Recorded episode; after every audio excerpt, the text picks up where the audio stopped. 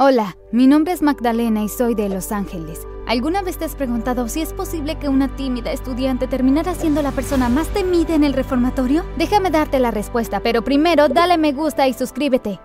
Lo recuerdo como si fuera ayer. Yo era una pequeña prodigio de 8 años y me llamaron al escenario para recoger mi enorme trofeo. Había ganado la competencia de ciencias. En primer lugar, Magdalena Jones. Todos vitorearon y yo estaba feliz. Ya iba por la mitad del escenario cuando el locutor me miró con confusión en su rostro. Vaya, parece que ha habido una confusión. El ganador es en realidad Teodoro Lee. Lo siento, Magdalena. Todos empezaron a reír. Bajé del escenario avergonzada y corrí al baño llorando. Mis amigos trataron de consolarme, pero fue en vano. Después de ese día decidí que nunca más me volvería a pasar algo así. Tendría que convertirme en una perfeccionista y ser absolutamente la mejor en todo. Y eso es exactamente lo que hice. Nunca más volví a perder una competencia y logré convertirme en la mejor de cada clase. Pasé por la entrada de la escuela en mi primer día de secundaria y traté de encontrar mi clase. Pero luego vi al chico ideal y juro que mi mente se quedó completamente en blanco. Era perfecto y mientras me miraba fijamente pude sentir cómo me derretía era como si mi mente y mi cuerpo no estuvieran conectados. Caminé hacia adelante y luego ¡pam! Tropecé y me golpeé la nariz con un casillero. Podía escuchar risas a mi alrededor y cuando miré hacia arriba, él se había ido. Arrastré mis pies hasta llegar a mi primera clase y me senté. Oye, mira, es el reno Rodolfo. tu nariz está realmente roja.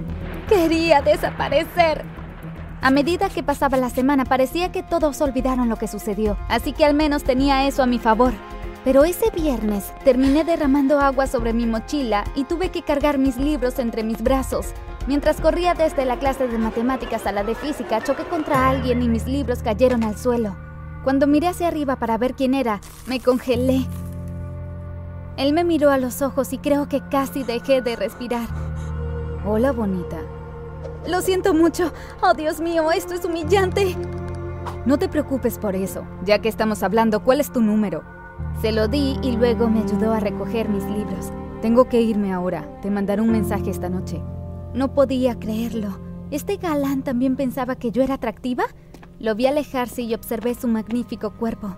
Pero de repente dos chicas mayores me dieron un codazo. Hola, soy Ángela. Escucha, Vi a Benicio mirándote y solo quería advertirte. Él no es bueno. ¿Qué quieres decir? Está involucrado en algunas cosas raras. ¿Cómo qué? Está en una pandilla y ha cometido todo tipo de crímenes. Incluso los profesores le tienen miedo. Puede hacer lo que quiera. El director no se atreve a enfrentarlo. Así de peligroso es. Sé que es lindo y lo que sea, pero he oído que eres una chica muy inteligente y sería una pena desperdiciar tu vida saliendo con un tipo como él. Vaya, está bien, gracias por decírmelo. Se fueron y yo caminé hacia mi próxima clase. Esa noche recibí un mensaje de texto de Benicio. ¿Qué crees que hice? ¿Apagar mi teléfono e ignorarlo? De ningún modo. Peligroso o no, era tan atractivo y eso era todo lo que me importaba.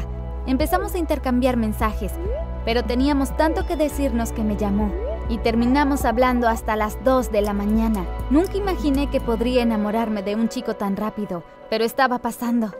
Nuestra primera cita fue tan romántica. Me llevó a un pequeño restaurante en el centro comercial que yo no conocía y me compró un postre delicioso y elegante. Me gustaba el pastel, pero me gustaba aún más mirar la linda cara de Benicio y cada vez que decía mi nombre me derretía un poco por dentro. Salimos unas cuantas veces más y siempre se comportaba como el perfecto caballero.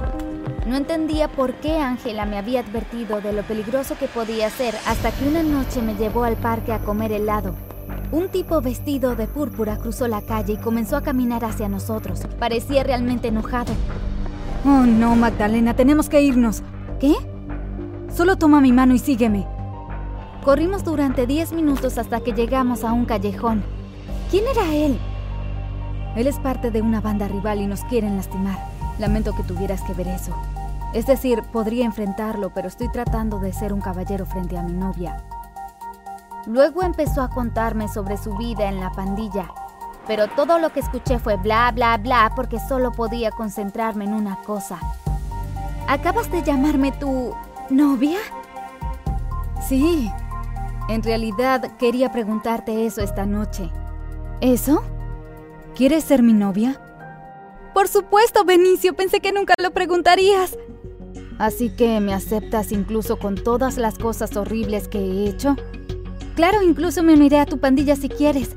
Para la semana siguiente, todos en la escuela sabían de nuestra relación porque siempre estábamos abrazados o caminando de la mano. Sin embargo, Ángela no se daba por vencida. Me vio en el baño un día y trató de convencerme de dejar a mi novio. Te lo advierto, Benicio no es un buen tipo.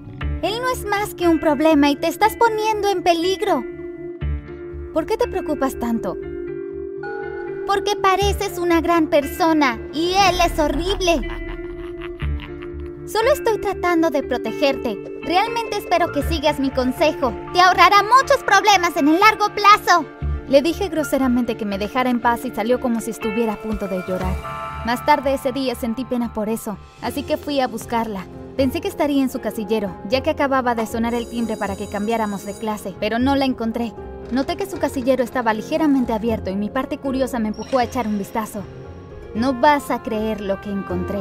Había una foto de Benicio pegada en el interior de la puerta del casillero. Lo había decorado con corazoncitos y en la parte de abajo escribió, Algún día serás mío. No podía creerlo. Estaba enamorada de Benicio y estaba tratando de hacer que lo abandonara para poder salir con él. En ese momento solo quería avergonzarla, así que dije en voz alta, Oigan todos, vengan a ver qué tiene Ángela en su casillero. Mientras la multitud se reunía, les mostré lo que había dentro. Algunos tomaban fotos y otros miraban y se reían. Ángela caminó luciendo confundida. Así que solo querías robarme a mi novio, ¿eh? ¿Qué? No, yo no puse eso ahí. Mentirosa, solo querías protegerme, ¿eh? Me alejé y la dejé rodeada de los otros estudiantes. Mi relación con Benicio siguió creciendo. Lo hacíamos todo juntos. En el día lo ayudaba con sus estudios y por las noches lo acompañaba a él y su pandilla en sus escapadas nocturnas. Eran chicos malos, pero fueron amables conmigo porque era la novia de Benicio. Aprendí mucho, como abrir una cerradura sin que nadie se dé cuenta y robar en una tienda sin que me atraparan. Incluso podía encender un auto sin llaves. Empecé a tomar decisiones que probablemente me meterían en problemas si alguna vez me atraparan. Entonces un día, el líder de la pandilla me pidió que me uniera a ellos y acepté. Cualquier cosa para estar con Benicio y hacerlo feliz. Así que ahora demandaban que hiciera cosas aún más complicadas. Participé en un asalto en el que vaciamos una casa y fue aterrador. Hicimos otros cinco robos y siempre salieron bien. Mi vida académica también estaba floreciendo. Todavía era la mejor estudiante en la escuela y tenía las calificaciones más altas. El director me llamó a su oficina un día y me dijo que debido a que mi historial era impecable, había accedido a escribir una recomendación estelar para ayudarme a ingresar a una de las mejores universidades del mundo. Cuando le conté a mis padres, estuvieron muy orgullosos, pero me pregunté cómo afectaría a Benicio que yo fuera a la universidad. Obviamente quería mirar esos hermosos ojos por el resto de mi vida, pero ¿alguna vez has oído hablar de una relación duradera entre un pandillero y una astrofísica? Era difícil para mí pensar en eso, así que traté de no hacerlo. Seguí siendo un ángel de día y un demonio de noche, pero mis tareas nocturnas eran cada vez más difícil de completar. A mí y a otros tres nos dijeron que incendiáramos la casa de un pandillero rival, así que fuimos allí y comenzamos a hacer lo que nos ordenaron.